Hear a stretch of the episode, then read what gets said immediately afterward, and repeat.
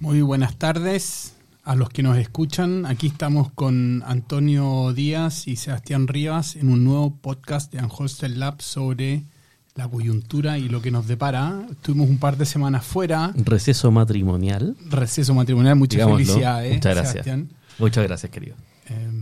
Así que ahora estamos de vuelta. Bienvenido a la vida real. Ahora, no me siento tan mal porque en. Lleva ahí en una la- semana casado, No, hombre.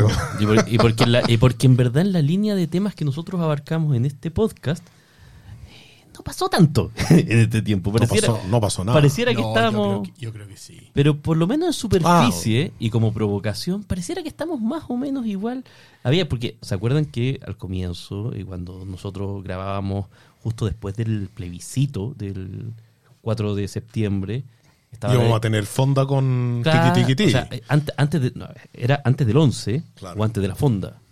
Eh, ahora da la impresión que, bueno, o sea, ya es muy evidente que no va a ser antes del 18 de octubre, que era otra de las fechas emblemáticas Mañana. mañana, 18 de octubre, da la impresión de que hay un cierto consenso de que la fecha como ícono es noviembre, mediados de noviembre, pero siempre en estas negociaciones hay que esperar hasta el final. Pero de nuevo, pareciera que eh, pareciera que no se ha movido todo tanto como uno preveía. Y claro, hay varios factores. Un factor es el tema de eh, la votación que sacó el rechazo inesperada para los mismos promotores del rechazo.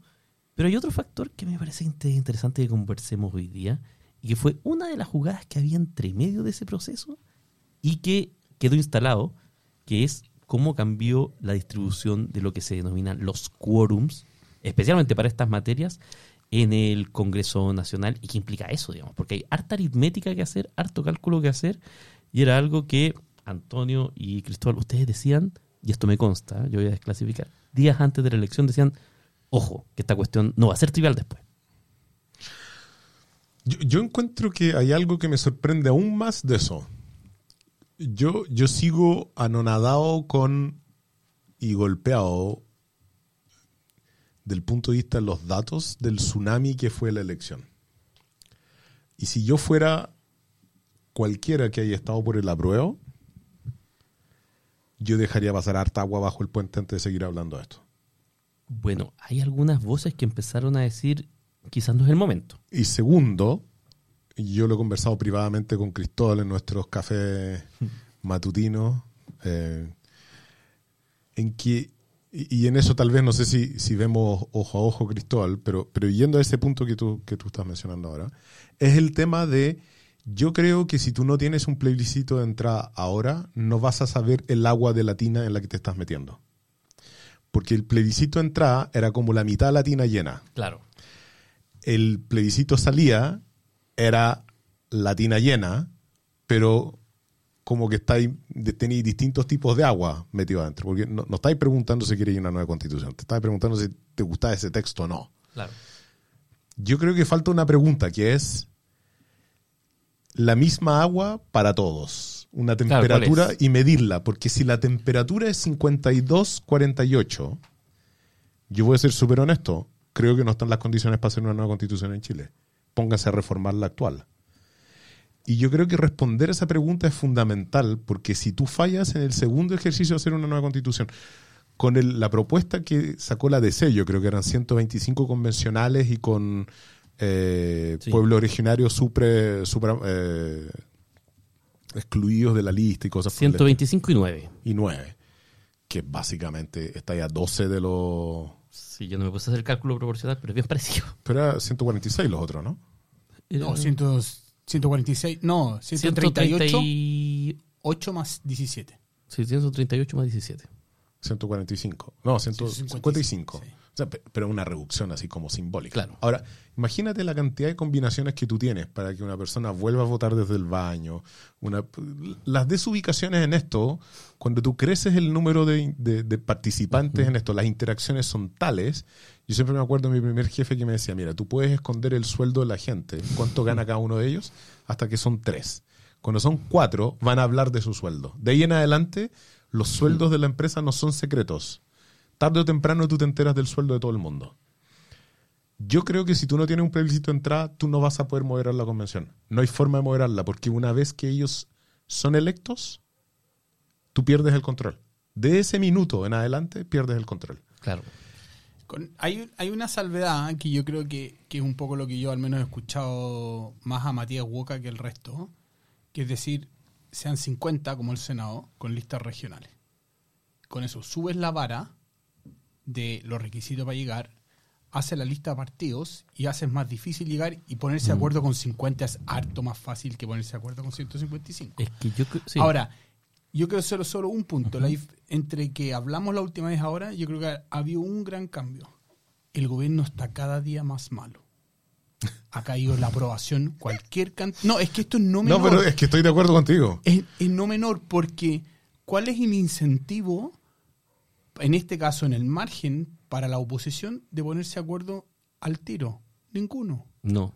O sea, Ninguno. es más, si yo Les fuera la oposición, no, aquí yo lo veo al revés. Si yo fuera la oposición, yo trataría de ponerme al tiro, porque es mi momento de Sí. fuerza. Y si yo fuera los que Pero- perdieron, trataría de posponerlo a que se olvide un no, poco no, para. pero quizás me conviene que sigan empeorando para mejorar mi carta de Ah, no, negociación. es que tú tenés toda la razón. Lo que pasa es que Claro. el gobierno en este caso tiene un libro abierto, que son los tweets. Claro. El- cada semana no, que pero saca ahí. yo, yo digo que sea- va- esto va más, va, va más allá de los tweets. No, no, no, yo voy a lo siguiente, perdona. Tú tienes tweets, el gran problema de seguridad pública que tenemos hoy día, y tú tenés tweets de los ministros actuales encima de las fuerzas del orden. Entonces, es un libro abierto el tema, Pero- no, no se acaba nunca. Pero mira, a ver. Si uno hace acá un escenario político, mirando los, mirando los datos, que es lo que tratamos de hacer acá. Yo quiero tomar una parte de lo que dice Cristóbal y hacer como proyección. Yo creo que para, si yo fuera oposición, probablemente trataría de A, o sea, el, el equilibrio inicial es como tú decís, yo creo, Antonio, o sea, tratar de tener un acuerdo. Yo creo que a la oposición le conviene, porque está en un momento de fuerza, tener un acuerdo e irse a elección, en, en algún punto, digamos, que ese sea el final. Yo no sé si les conviene que no se produzca algo porque le van a poder decir, oye, pero no cumplieron la promesa. Ahora, ¿cuándo es el momento óptimo? Probablemente la oposición no le, no le, no la premia tener una resolución antes, qué sé yo, de mediados de noviembre. Si tú me dices un día simbólico, yo, si tú me dices el 15 de noviembre, 15 de noviembre, acuerdo, claro. me parece perfecto. Eh, además tiene todo este simbolismo como que deja, deja octubrismo, etcétera, etcétera, puede funcionar, pero ese es el equilibrio. Ahora, después, em, si uno quiere aprender algo de la historia, em, yo lo que he escuchado, y tiendo a pensar que es parecido a lo que han escuchado ustedes, que por los distintos tiempos y todo, eh, es muy probable, bastante probable, que de haber una elección de convencionales en una primera instancia, es decir, que no se vaya un plebiscito a entrar, esta sería en abril. Pareciera, Sí. que, pareciera que abril es la Sí, fecha. Eso es lo que. O sea, yo creo que es imposible que sea Ahora- enero, febrero, marzo. A mí hay un elemento de abril que me parece que es importante tenerlo a la vista y que, y que también nos va a traer de vuelta a la, a la discusión de los quórums. Por legislación, por constitución, cuando tú rechazas un proyecto no lo puedes reponer hasta un año después. ¿Qué se votó en Retiro. abril del año pasado? Los el quinto retiro. El quinto retiro. Sí. Va de la mano. Yo temo de que eventualmente una votación, even- una votación posible de una convención constitucional tenga algún grado de, si es que, si es que coinciden Total, los tiempos, total. esté teñida por esta discusión. Total, y uno total. puede decir, ¿saben qué? Ustedes O sea, saben- Lo hemos dicho. lo hemos dicho y sobre todo que va a estar en uno de los puntos Más Claro, bajo. más bajos A de la economía. Y si uno lo piensa de otra forma, eh, esta era la explicación que daban también eh, para una de las dimensiones eh, en Chile Vamos, en el entonces oficialismo, cuando fue la elección de la primera convención. Eh, porque eso también se dio posterior a un debate de, pero, de pero- retiro. pero en este mismo escenario, ¿ustedes no encuentran que es positivo que uno vea la política funcionando hoy día? o sea, Hay política dando vuelta. Hay, Hay- mesa paralela. Hay todo el mundo tratando de jugar el juego de sabes tronos. que a mí lo que más me gusta... eh, Que era algo que, yo sí, me habría imaginado en la sí, convención. a mí lo que más me gusta es Mm. que veo gente haciendo cálculos. No, Que finalmente. no pasó la otra vez. No pasó. Porque efectivamente, y esto es algo que, que parece... Listas nacionales no son lo mismo que hacer elección por distrito. No. Eh, 100, 100 no son lo mismo que 155 y no son lo mismo que 50. Tener eh, representantes eh, de pueblos originarios en proporción a la población que ellos tienen o en, población, en relación al censo no es lo mismo que tenerlo en relación a la gente que vota, ni es lo mismo que tenerlo en relación al padrón de la CONADI. Claro. Todo eso que en el anterior proceso, quizás por la premura, apare- apareció muy transparente, eh, digámoslo así como... A ver, no se vio. A eso no lo estoy diciendo como es algo que- positivo. Es que yo No, creo yo creo que que, la, gente, la gente pensó que no iba a importar. No, y- Es que, es que, a ver, yo creo, que... sí, todos esos que, puntos que no iba a importar, que no iba, que no iba a cambiar nada. Nada, que iba a haber A ver, constitución y igual. que esto Sí. era una premura, ¿no es cierto? Era como la, la parte pristina del Pero sí. proceso, era como ver, este. yo, esta- yo esta tengo, tengo a un amigo que trabajó en la No, acá no podéis ¿sí? decir nombre, no podéis decir amigo si no vais a decir nombre. No, te- tengo un amigo que trabajó en la No, mesa... no, no, pero tenéis que decir nombre. Tengo, si no vais a decir no, nombre. tengo- tengo un amigo que trabajó en la mesa técnica. No, acá es con todo. Uno de los Si no, 14. ¿para qué te traemos? Uno de los 14 que trabajó en la mesa técnica que acordó las, los. ¿Cómo se llama? Acordó los lineamientos, ¿se acuerdan? De, Sí. de- justamente del acuerdo que. cómo se implementó, cómo se votó. Y yo alguna vez le pregunté. eh, porque en un minuto yo, yo leí, creo que lo hemos conversado, yo leí la pregunta de que, de- para el plebiscito, que estaba sellada constitucionalmente, o sea, era parte de la constitución, era parte del acuerdo. Y la pregunta decía, eh, ¿usted aprueba? Aprueba. ta, ta, ta?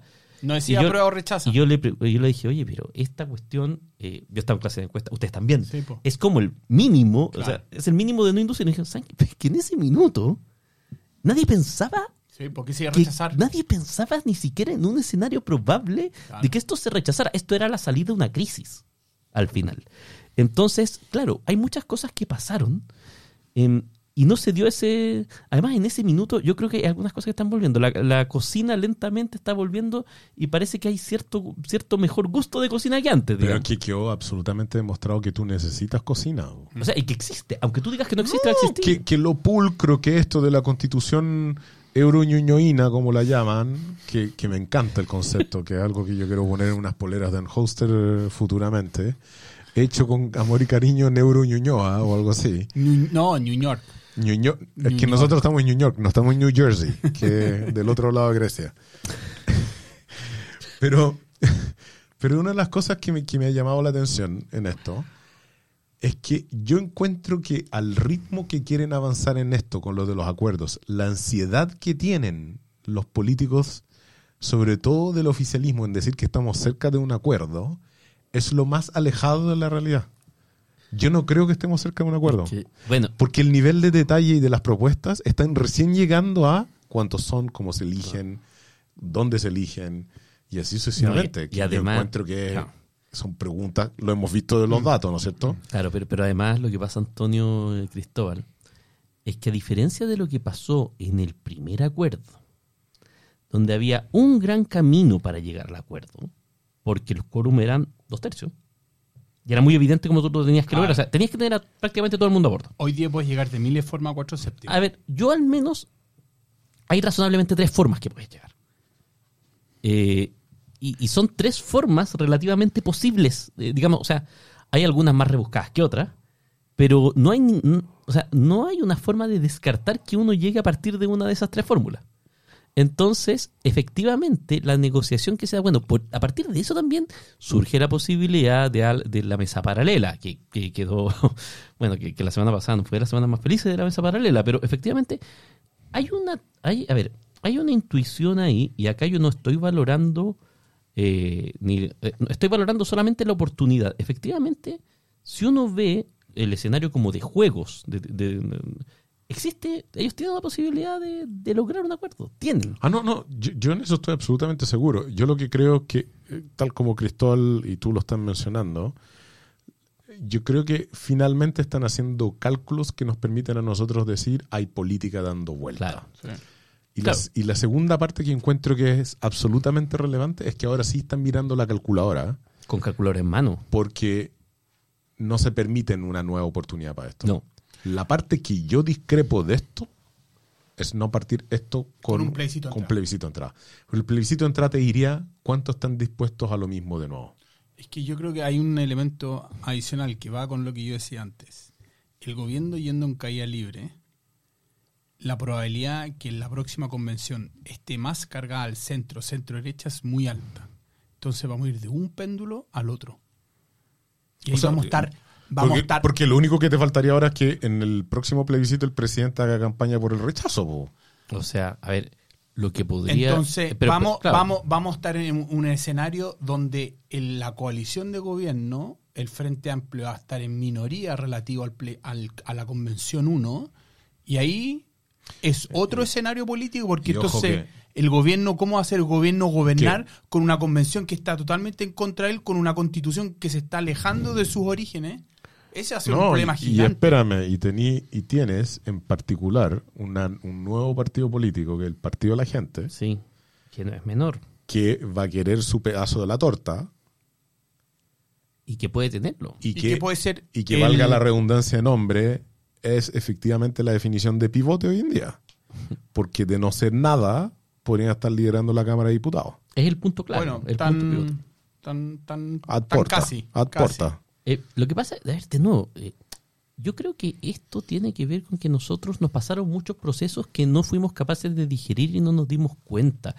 El escenario de calculadora política, cuando tú cambias el sistema chileno desde un sistema binominal hacia un sistema proporcional y pasas de un sistema de voto de inscripción eh, opcional y voto obligatorio a un sistema de inscripción automática y voto voluntario, eh, es un mundo totalmente distinto. Ahora vamos, y, y- y en eso yo creo que tú tienes un punto, Toño, lo más probable es que vayamos a otro sistema, que es sea- totalmente distinto, que es voto obligatorio. No, si el voto obligatorio viene. No, se- el voto Entonces- obligatorio está. entonces- o sea, yo lo doy por hecho. Es- y eso es otro, o sea, y eso te va a cambiar el escenario. no, también. ese es otro completamente. Pero lo que te queda mostrado en las elecciones, tal como lo vimos, es que el voto obligatorio saca a la gente a votar. Sí. Ah, Puede ser el voto obligatorio, puede ser el miedo a la multa, puede ser. Claro. Pero la gente fue. La gente fue. Ahora, ahora me, y me parece apasionante que en este minuto uno empiece a ver. eh, no sé si ustedes seguían siempre las elecciones en Alemania. Y en Alemania están estas coaliciones por color: la coalición Jamaica, Jamaica, la sí. coalición Kenia, la coalición. eh, eh, porque se forman a partir de. la- Eh, es y- extremadamente sofisticado. el y los partidos de elecciones. y los partidos que están al medio tienen un poder sumamente amplio Sí, porque El- son los que finalmente El logran FDP, que son ocho diputados, Claro. deciden si va para la izquierda o para la derecha. claro entonces eh, Y hoy día son los verdes. Ahora, y daría la impresión, daría la impresión, inicialmente al menos, que esta lógica, a ver, si antes el guarismo era dos tercios, y en algún minuto el guarismo pasó a ser, eh, para algunas cosas, tres quintos de los, de la- de los votantes, o sea, de, los- de los senadores y diputados, Un saludo a Kenneth Bunker.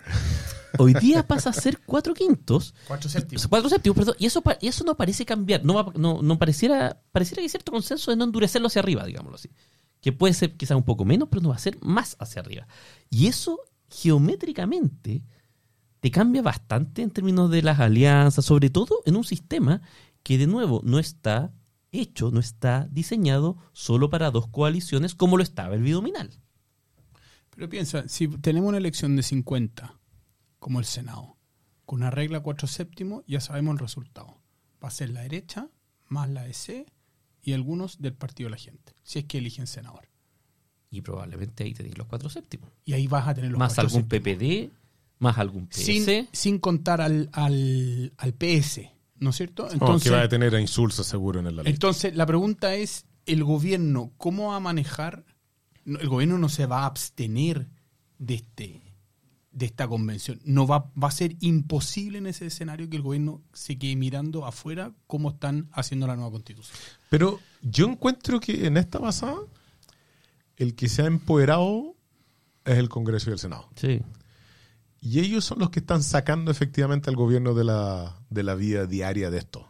O sea, ya con la primera en que dijeron que estaban súper cerca de un acuerdo, le dijeron que no, ya lo sacaron del, del punto de vista de la, Es- de la media. Es que hay cierto, hay cierta consideración. Y que yo creo que hoy día es un diagnóstico compartido por todos, que, que el gobierno en este punto se tiene que enfocar en las prioridades eh, más, eh, más, más concretas, por una cosa de realismo político también, porque si no lo pero- hace, Pero, pero Ojo, solo, solo para ojo. terminar mi punto. ¿sí? Tú, tú no apruebas reformas estructurales como la tributaria y pensiones con el 27% de aprobación. No, no, No. no, probé. Si eso lo dijo Pepe Autaga Entonces, y tenía entonces, toda la razón. Ojo que si eso pasa y hay un acuerdo constitucional, la tentación de desviarse nuevamente a la constitución, porque eso es algo que vas a poder mostrar rápido, es alto. Es que, a ver, a ver, Pero tú tienes un problema esencial ahí, que yo encuentro que nuevamente eh, el apruebo no lo ha mirado, Mm. no lo ha mirado en forma detenida. Yo me la jugué con todo, con algo que perdió, con el 38%. Mm. y que probablemente era la constitución más, la, la parte más eh, avanzada de lo que podíamos tener. Y esta versión va a ser mucho menos. Ahora, a ver, Sí. por lo que estamos conversando acá. Entonces, ¿cómo Sí. me...? O sea, ojo, que puede ser mucho menos, incluso en Ya. muchos ámbitos puede ser un, un Sí, retroceso. Pero, pero, a ver, por lo que estamos conversando acá, por los datos que sabemos que se vienen hacia adelante, sabemos que se viene un año económicamente muy duro. Eso lo han dicho todos y no solamente en Chile. O sea, hay una situación mundial que es compleja. Cito cosa de prender la BBC y ver Gran Bretaña lo que está pasando ahora. Eh, Qué notable eso. sí. eh, ¿Sí o no que es notable? no, increíble. Yo lo encuentro notable. Pero, a ver, E- Ese es el esquema en el cual un país como Chile debería moverse. Empieza a quedar una burbuja o algún tipo de explosión que necesita una vía de escape y hay una vía de escape. a ver, sí, sí. hay ahora- una vía de escape. O sea, la pobre señora el fin de semana casi perdió, perdió el trabajo. Ahora, si es que uno se pone a analizar desapasionadamente y que pucha que cuesta los escenarios, si yo estoy por el apruebo original, digámoslo así, yo no veo ningún escenario viable donde mi mejor jugada no sea tratar de que esto se demore. Porque efectivamente cualquier otro escenario es más riesgoso. Si, si vamos a una elección ahora, probablemente voy a tener menos, menos gente. Si es que, si es que eventualmente puedo retrasar esto, esto puede cambiar en algún punto. Ahora, ¿cuál es el tema? Que yo tengo un riesgo, que ese es el que tengo que sopesar. Que es que, y que no habría pasado con el anterior quórum, Toño y Cristóbal, se pongan de acuerdo sin mí. Y que acá podría pasar. Sí, Porque no es tanta gente la que falta para que aquellos que estaban, digámoslo así, Partió la apruebo, apruebo duro, em, se quede fuera. O sea, si es, que, si es que uno piensa en un esquema de doble coalición, donde en la Cámara se arma una y en el Senado se arma otra, y que por las personalidades del Senado podría pasar, efectivamente tú podrías pensar en un acuerdo que no incluya a gobierno. dignidad y a la incluso a eh, gran parte de la coalición de lo que se denomina el socialismo democrático. Si es que se aferraran todos, eso podría ocurrir. Ahora, claro, para que eso pasara, hay un elemento que está ahí que, eh, y que es el elemento disruptivo, que son republicanos. Ellos probablemente son los que hacen que se tenga que buscar un acuerdo por el centro. Porque si ellos dieran la pasada, eh, habría un Ahora, riesgo. Ojo, ojo. habría un riesgo para, para quienes están por el lado de la prueba. Ojo que republicano en el Senado Tiene uno, es uno. Da lo no, en el Senado da lo mismo, pero en la Cámara no, y eso te condiciona la primera jugada del acuerdo, probablemente. Puede ser. No, yo creo que la, la gran jugada que condiciona a republicanos al no sumarse a las negociaciones es que vas a tener una campaña del rechazo que parte el primer día. Claro. Y, y- y el problema es que esa campaña del rechazo está, es una herida muy cercana al rechazo que acabamos de pasar. Por lo tanto, ellos van a agarrarse de cualquier cosa, sea cual sea la idea, mientras no estén de acuerdo. Yo, yo encuentro que, para todos los efectos, lo peor que nos está pasando hoy día es tratar de apurar esto. De verdad. Yo creo que apurar esto no le, no le cae en nadie en la mano. No, lo que pasa es que retrasarlo mucho también tiene un costo económico. Entonces yo creo que tienes que sopesar los dos efectos porque quizás lo mejor en ese escenario Muy de acuerdo entonces, contigo. es decir, ¿sabes qué más? No es el momento Pero, pero o sea, o sea, sí y solo sí, tú tienes un escenario donde sabes que el resultado final de la jugada va a ser aprobar. Porque si no, es, probable que, necesitáis- Toño tenga razón. Es que necesitáis las elecciones. Yo creo que el chileno quedó muy tocado con la convención. Yo creo que no hay que minimizar eso. 62% con el nivel de votaciones que tuvimos, el chileno quedó muy tocado con la convención. Con el texto, con la convención. Es que, a ver, en el fondo lo que tú necesitas en este punto, y eso se lo he leído a algunas personas y me parece razonable, es un esquema que logre más o menos asegurar que primero se construya algo de mínimo punto razonable y probablemente una constitución de mínimo. Hasta Jaime Baza lo dijo el otro día que hoy día no está el horno para bollo.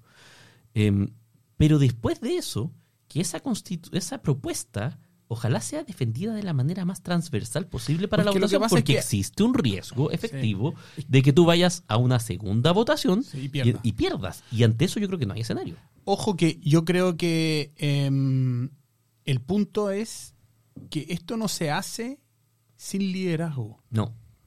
Aquí esto no es como la mano invisible en la economía, que en algunas condiciones el mercado llega a un equilibrio. Aquí no vamos a llegar a una nueva constitución si no hay alguien o tres o cuatro personas que digan, este es el camino. Y eso todavía no ha pasado. Y yo creo que quizás por eso la no, hay, no hay acuerdo. O no lo hemos digan, visto públicamente. no, está, está Está de bien. acuerdo, pero que digan, es- mira, estos van a ser los tres cambios. Estado social de derecho, paridad y, y algo de centralización. Y el resto son detalles. Pero, Pero- alguien tiene que decir cuál es el en, e- camino. pero en ese camino, Cristóbal, hay un mar entre que yo diga Estado Social de Derecho y vaya que quieren meter en Estado Social de Derecho medio ambiente. Eh, no, por eso, yo creo que por eso no. la negociación se está demorando. acuérdate porque- lo que ocurrió en la Comisión de Medio Ambiente, que era la única comisión que tenía en pro del medio ambiente. ¿Aprobó cuántos artículos? ¿Uno? ¿Dos?